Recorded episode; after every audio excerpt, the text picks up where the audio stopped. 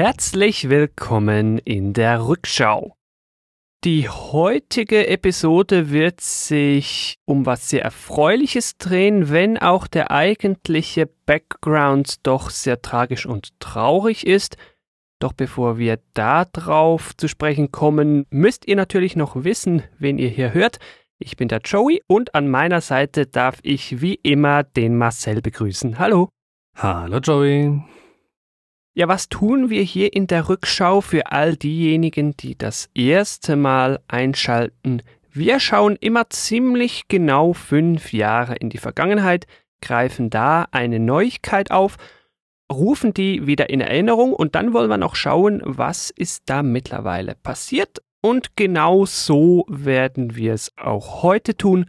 Marcel, woran hängen wir unsere heutige Rückschau auf? Unsere heutige Rückschau hängen wir auf am 3. November 2014, denn da wurde das One World Trade Center in New York offiziell eröffnet und die ersten Büros wurden dort bezogen. One World Trade Center, das kennt man vielleicht nicht unbedingt. Man kennt aber das World Trade Center oder man kannte es. Der Link ist ja überhaupt nicht zufällig.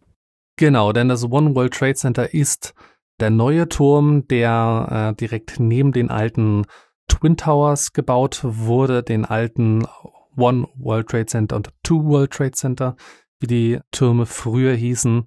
Und das ist jetzt der neue Turm, der leicht nördlich von den alten Türmen gebaut wurde. Wenn ich das vorhin beim Besprechen richtig verstanden habe, dann ist das gleichzeitig auch die Adresse. Also das One ist die 1 und steht halt für Haus 1, ganz plump gesagt. Genau. Gibt es auch ein neues Two World Trade Center? Two World Trade Center ist im Bau und es gibt auch noch weitere. Es gibt nämlich auch Three World Trade Center, Four World Trade Center, Five World Trade Center und sieben, äh, Seven World Trade Center. Ah, okay. Weil das ganze Areal, wo die beiden Twin Towers standen, das zusammen ist alles das World Trade Center und die beiden Türme waren eigentlich nur ein Teil davon. Aha. Ich glaube, wie die eingestürzt sind, das ist ungefähr eines von einer Handvoll historischen Ereignissen, die man heute niemandem mehr groß in Erinnerung rufen muss. Wo auch jeder noch weiß, was er den Tag gemacht hat und was es zu essen gab und wie das Wetter war. Ja, ich sowieso. Der Hintergrund, warum man da plötzlich Platz hatte, das war ja dann das große Ground Zero war ja sehr emotional, historisch, ereignisreich aufgeladen. Man konnte da entsprechend natürlich nicht einfach irgendeinen Turm wieder hinstellen. Logischerweise musste man sich dazu einiges überlegen. Und Marcel, da sind auch einige symbolische Eckdaten in diesen neuen Turm mit eingeflossen, oder? Genau, denn das Dach des Turms liegt bei 417 Metern über Bodenniveau, genau wie bei den beiden alten Türmen. Insgesamt ist der neue Turm 541,3 Meter hoch. Für uns Europäer ist es einfach wahllos. Die Amerikaner haben es aber nicht so mit dem metrischen System. Da ist er nämlich 1776 Fuß hoch. Und wer sich in der amerikanischen Geschichte auskennt, das ist das Jahr der Unterzeichnung der Unabhängigkeitserklärung. Der Turm sieht auch ziemlich schick aus.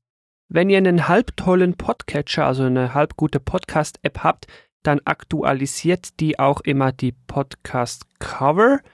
Da werden wir natürlich so ein Bild dieses Turms reintun. Können wir diesmal auch sehr einfach machen, denn du, Marcel, hast selber schon Fotos davon geschossen.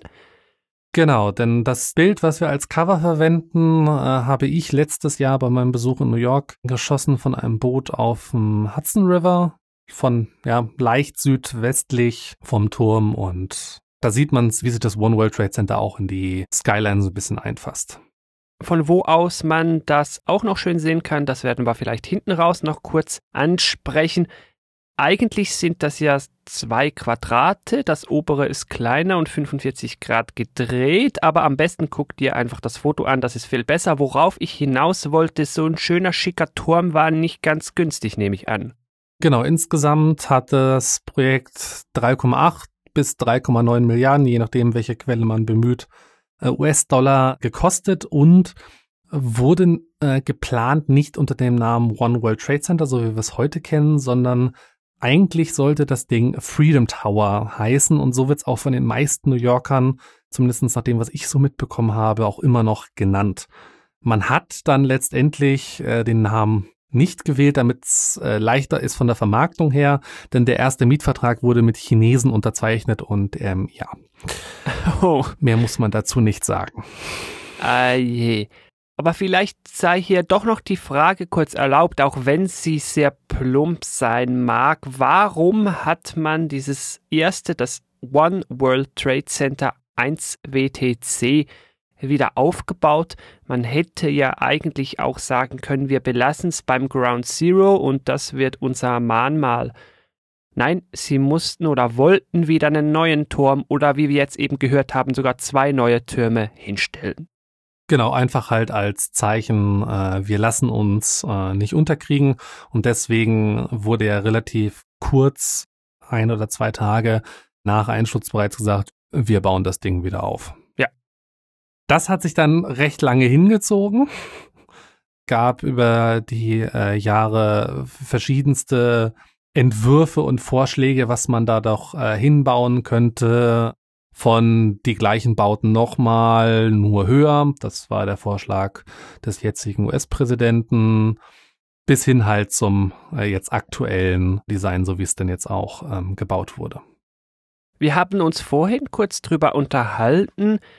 Es schimmert schon, es glänzt leicht bläulich. Es ist sowas wie der glasgewordene Mittelfinger gegen den Terrorismus, aber es ist nicht wirklich protzig. Also ich muss sagen, ich finde es ganz schick. Entworfen wurde das Gebäude vom Architekten David Childs. Seine Biografie verlinken wir euch auch nochmal. Ähm, hat auch in verschiedene Gebäude schon in New York gebaut und in Washington DC. Gekostet hat es nicht wenig, haben wir eben gehört. Jetzt frage ich mich gleich noch, wem gehört das jetzt? Ist das staatlich? Das World Trade Center gehört historisch der Port Authority von New York und New Jersey. Denen gehören auch die äh, Flughäfen, also das ist eine staatliche Behörde. Der Tower gehört aber zu 5% auch einem Real Estate Unternehmen namens Durst Organization. So ein ziemlich alter Familienbetrieb. Ja, da ist wahrscheinlich viel Geld rum, aber das spielt jetzt eigentlich gar keine Rolle. Ich frage mich eher, was ist denn sonst noch besonders an diesem World Trade Center? Gut, die Frage ist eigentlich so ein bisschen fies, weil das Gebäude selber ist ja eigentlich doch schon besonders. Ja, ähm, im Gegensatz zu den anderen beiden äh, großen Aussichtsplattformen in New York, nämlich dem Dach vom Rockefeller Center und dem Dach vom Empire State Building, ist die Aussichtsplattform im One World Trade Center voll verglast. Das heißt auch bei schlechtem Wetter und wenn es kalt ist, einen Besuch wert. Die Aussichtsplattform erstreckt sich insgesamt über drei Plattformen und wenn man da reinkommt, fährt man erstmal mit einem Fahrstuhl sehr schnell ganz hoch und bekommt dann, wenn man da rauskommt, so, so einen kleinen Film gezeigt, wie sich irgendwie die Skyline von New York entwickelt hat.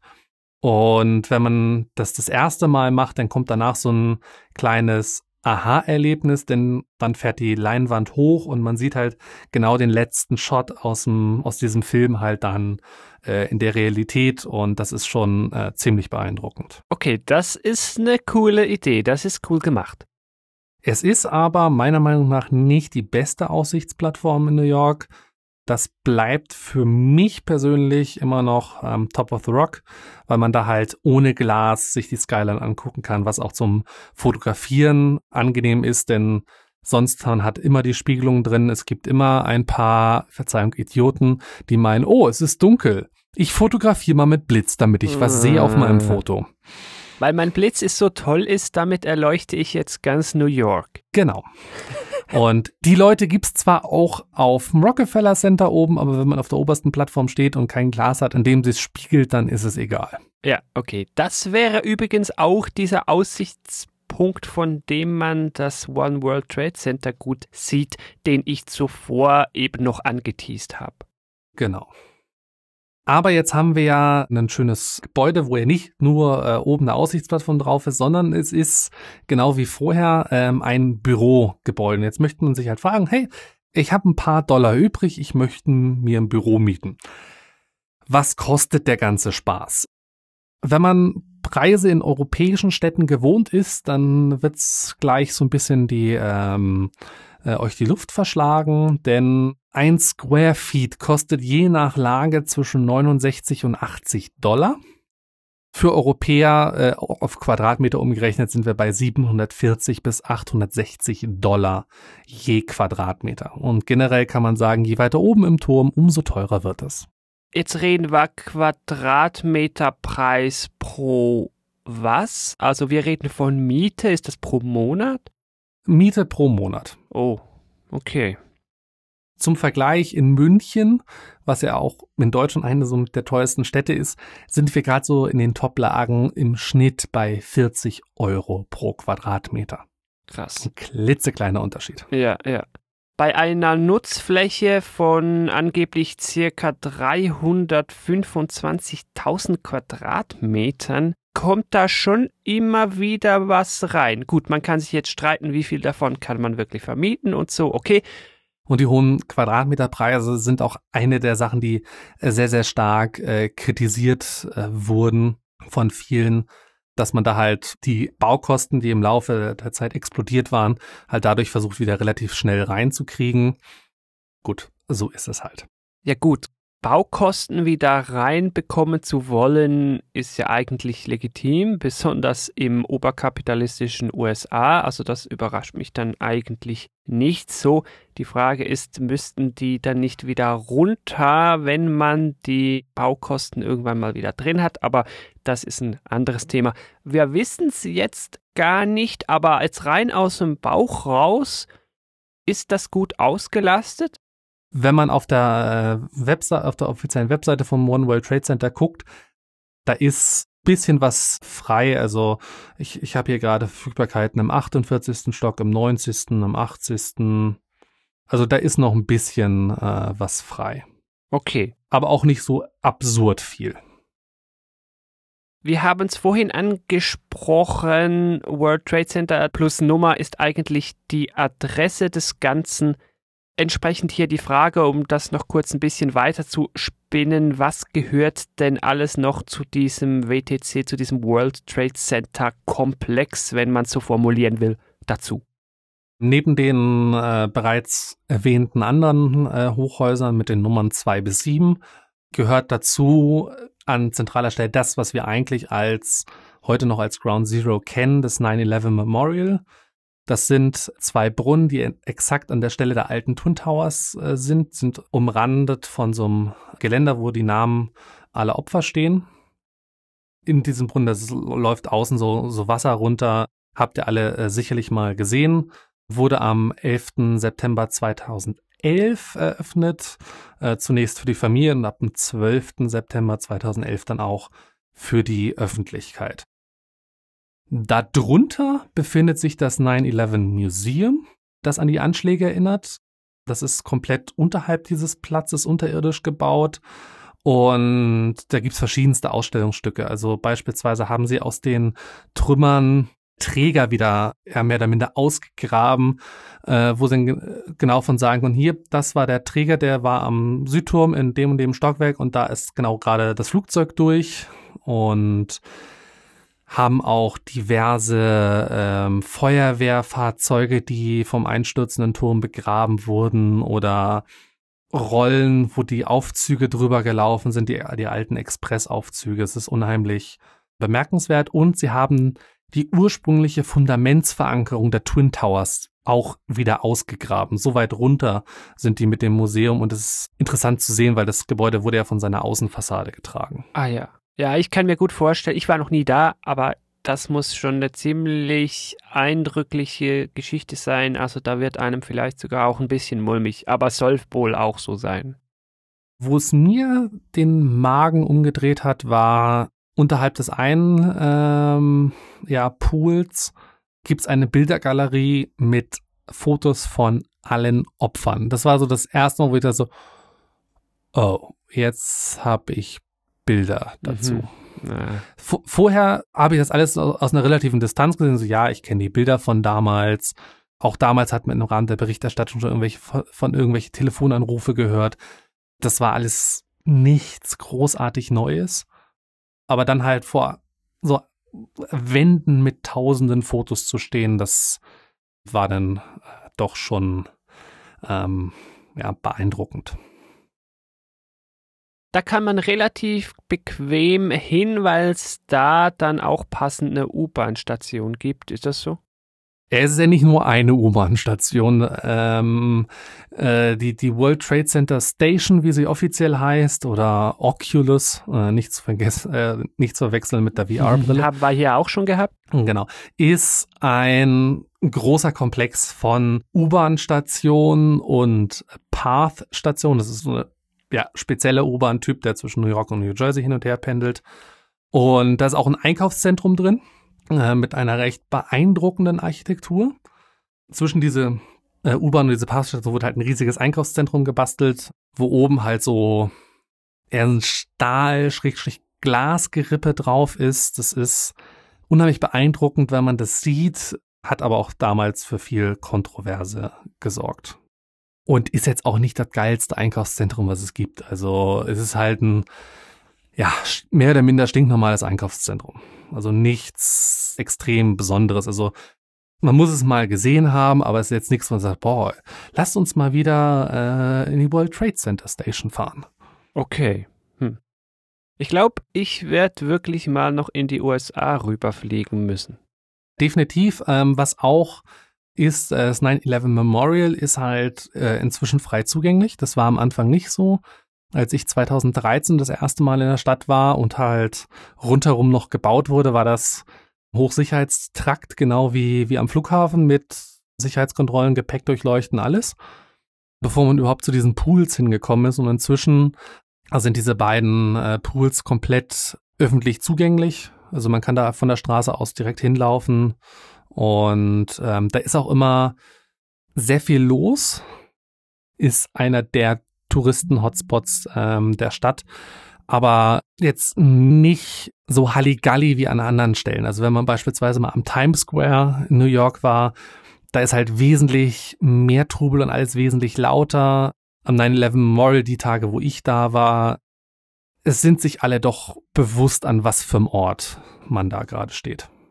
Also dann auch ohne irgendwelche peinlichen Selfies und so, wie man es manchmal vor KZs kennt habe ich zumindest nicht erlebt. Okay, das ist ja schon mal was. Damit sind wir dann aber auch schon am Ende der 28. Rückschau angekommen. Wenn ihr nochmal die Entstehungsgeschichte nachlesen wollt oder das ein oder andere Foto euch anschauen wollt, dann könnt ihr das in den Shownotes tun. Die haben wir nämlich noch gar nicht erwähnt. Die findet ihr unter rückschau.news slash Erstbezug 1 WTC alles zusammen ähm, oder ihr klickt einfach auf die URL in eurem Podcatcher. Für Kritik, Feedback, Anmerkungen etc. sind wir stets dankbar. Wir sind auf diversen Wegen erreichbar, zum Beispiel auf Social Media, bei Twitter, at Rückschau und auch bei Facebook slash Rückschau oder natürlich dann auch ganz klassisch per E-Mail redaktion at rückschau.news. Herzlichen Dank fürs Zuhören und bis zur Dezemberfolge. Bis dann. Tschüss.